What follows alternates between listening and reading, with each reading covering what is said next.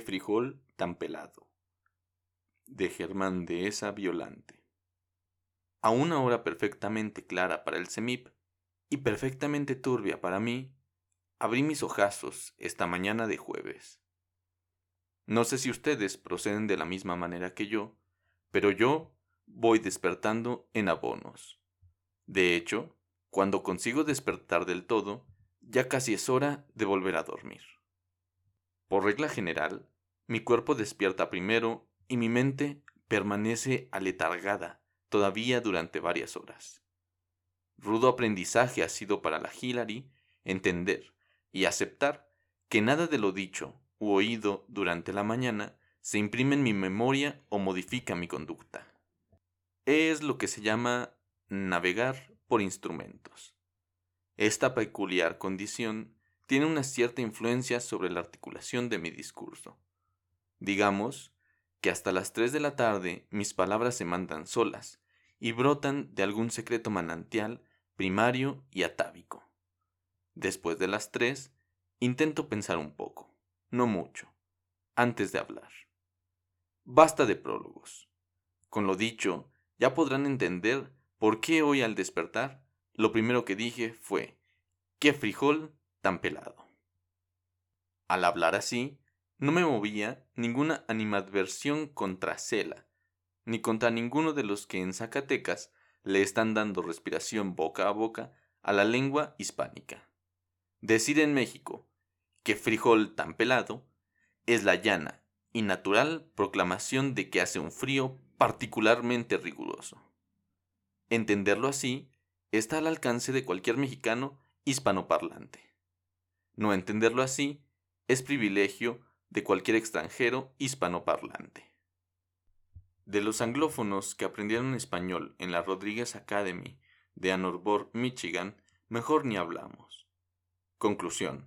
El español está vivo y avanza, se modifica, crece y engendra variaciones aún adentro de una misma persona. Con todo y el Congreso, confío en que el español sobrevivirá y en que pronto cesará este frijol tan pelado la primavera indiana y sus indicios, diría don Carlos Sigüenza y Góngora. Gimnasia reductiva. Ayer mismo, el pequeño Andrés, que es un niño de natural afable y bondadoso, agarró la puerta del austero gabinete que su creativa madre diseñó para alojar el aparato televisor y la zorrajó con horriza una violencia. A la puerta, si lo hubiera hecho con su madre, este artículo estaría siendo redactado en urgencias de algún acreditado nosocomio. La Hillary, me consta, suele reaccionar como el América cuando va abajo en el marcador. Andrés fue severamente reprendido, sus derechos ciudadanos fueron suspendidos, se le negó el privilegio de ver por milésima vez una película de la rana René y fue arrojado a las tinieblas exteriores. Andresito, también tiene sangre tropical, y ante la fulminación materna, y al serle negado el amparo que pretendió tramitar ante su padre, se tiró al piso, gritó cual orate, babeó la alfombra y, acto seguido, se retiró a sus habitaciones con aires de Beth Davis. Andrés tiene dos años, y no me alarma que recurra al expediente de tirarse al piso. Creo que en unos cuantos meses aprenderá que eso no sirve para nada.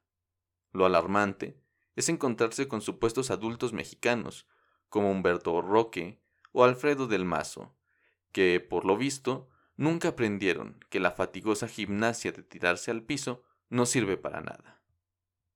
Todo fue que Felipe Calderón pidiera declaraciones patrimoniales, para que de inmediato el ya citado dueto se aventara sobre la tricolor alfombra y expeliera bilis, baba azufre y mucosidades.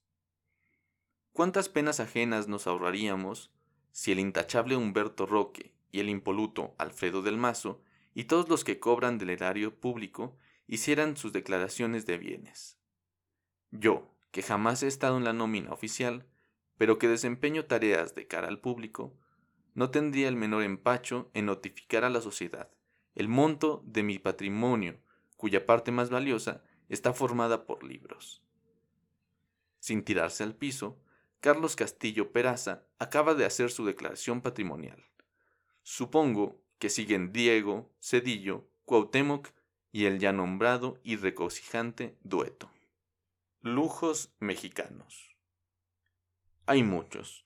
Uno de los más exquisitos es tener una amiga yucateca, que sabedora de que suelo mal comer frente a la computadora, y junto a la misteriosa rubia, me envía deliciosos antojitos mayas que le dan vuelo y gozo a mi existencia.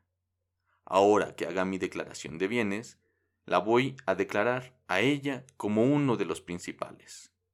Hay otro lujo que forzosamente tenemos que enunciar. Hoy, hoy, hoy toca. Abril 10, 1997.